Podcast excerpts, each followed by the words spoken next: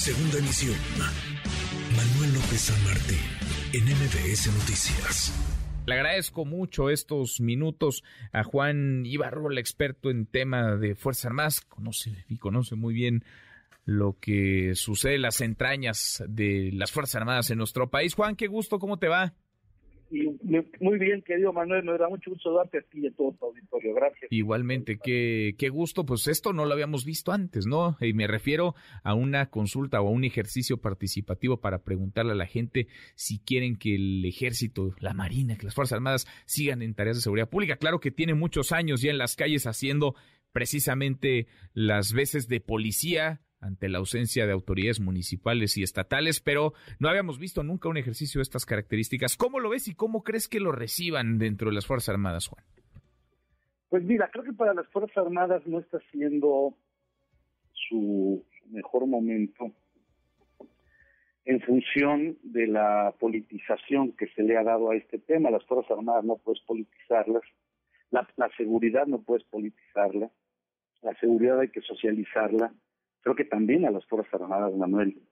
Pero en el momento de llevar esto ya a una suerte o especie de plebiscito, un remedio de plebiscito, de consulta pública y todo, pues ya conocemos el resultado, Manuel. Es decir, la gente, los mexicanos tenemos a las Fuerzas Armadas como la principal institución con el mayor nivel de confianza en el país.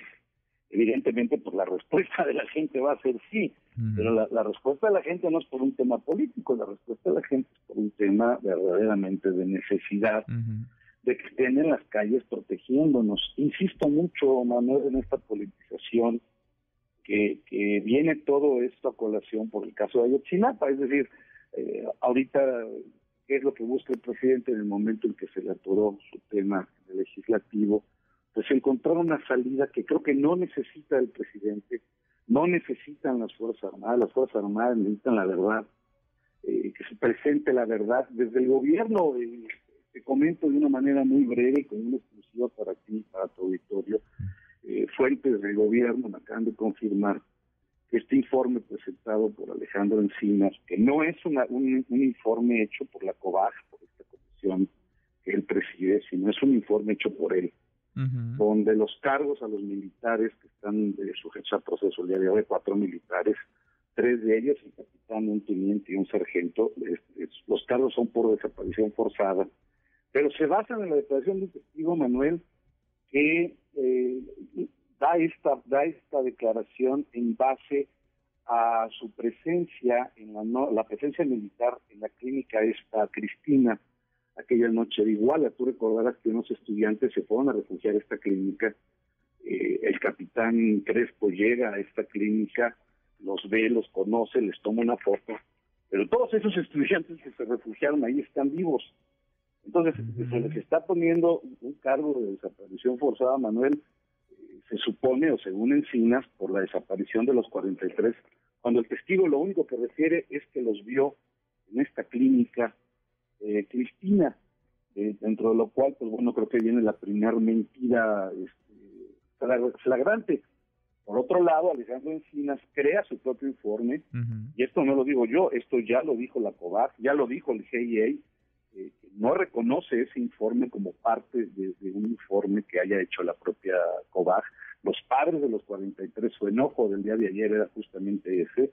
O sea, que se está llevando al terreno de la politización nuevamente el tema de, Ayotzinapa, pero involucrando a los militares. ¿Qué le queda al presidente después de este fiasco en el que lo metió Alejandro Encinas?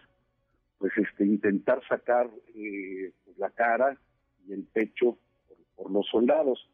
No creo que los soldados estén contentos y menos con Alejandro Encinas. De, hay un hay un enojo verdadero, Emanuel, porque esto simple y sencillamente no puede ser. Es decir, un subsecretario de gobernación creando un informe él mismo, no, insisto, no un informe de la comisión que él preside. La comisión no lo avala, ahí está ya la renuncia de este fiscal el día de hoy, y, es, parte de lo que nos deja ver la situación política que se vive en torno a un caso y en torno al caso de la militarización, la politización de la militarización y la politización de la seguridad que es lo que lo debilita. Sí, porque parece que todo va ahí junto con, con pegado, ¿no? Las Fuerzas Armadas, para no ir más lejos, eh, recuerdo la encuesta publicada por el diario El Universal, la encuesta de Buendía y Laredo, hace un mes, poquito menos, 30 de agosto, 80% de los mexicanos ven bien no solamente la presencia, sino el que haya mayor presencia y permanencia de las Fuerzas Armadas en tareas de seguridad pública. Ocho de cada diez mexicanos de ese tamaño y del otro lado pues se ve un ataque, un desgaste hacia la, hacia la institución, hacia las Fuerzas Armadas. Hoy no es casualidad tampoco que uno de los abogados de estos militares detenidos por el caso Ayotzinapa esté poniendo sobre la mesa la intención o la idea al menos de demandar penalmente, de proceder penalmente contra el subsecretario Alejandro, Alejandro Encinas. Ahora, las Fuerzas Armadas pues llegaron a las tareas de seguridad pública, Juan, porque la necesidad obligó, porque las decisiones de los gobiernos las orillaron, no porque lo pidieran. Ahora, están ya envueltos en esto. ¿Cómo hacer para que les desgaste lo menos posible y cómo hacer para legitimar, digamos, esa presencia ya en el ejercicio de las tareas de seguridad? Son dos puntos muy importantes. Justamente el primero que mencionas, que es el del desgaste. El desgaste no lo, no lo, van a seguir teniendo o no se va a seguir produciendo siempre y cuando se saque de la política el tema de la seguridad. Las Fuerzas Armadas tienen presencia en las calles desde Ernesto Cedillo Manuel, no es de ahorita. Eh, falta todavía para que se puedan ir, la verdad es de que sí. ¿Por qué? Porque tenemos instituciones de policía muy débiles, muy corruptas, no todas, pero la gran mayoría, poco preparadas, mal pagadas, sin rutas profesionales claras.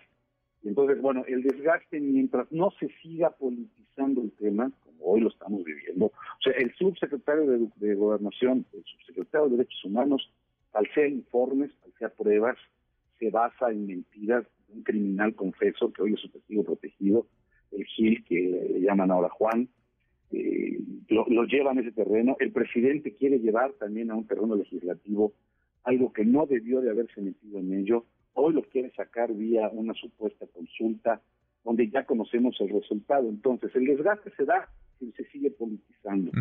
Eh, ¿qué, ¿qué, sigue después? Que sería la certeza legal que deben de tener los militares para hacer funciones de seguridad pública. Se les va a tener que dar mientras no haya una voluntad política por fortalecer a las instituciones de policía en este país, querido Manuel. Sin duda. Pues qué cosa, en esas andamos y ahora habrá, habrá este ejercicio participativo que no consulta, aunque los hechos será una consulta en 2023, el próximo año. Juan, qué gusto como siempre. Un fuerte abrazo, Manuel, para ti, para todo tu Victoria. Gracias. Otro de vuelta, muy buenas. MBS Noticias.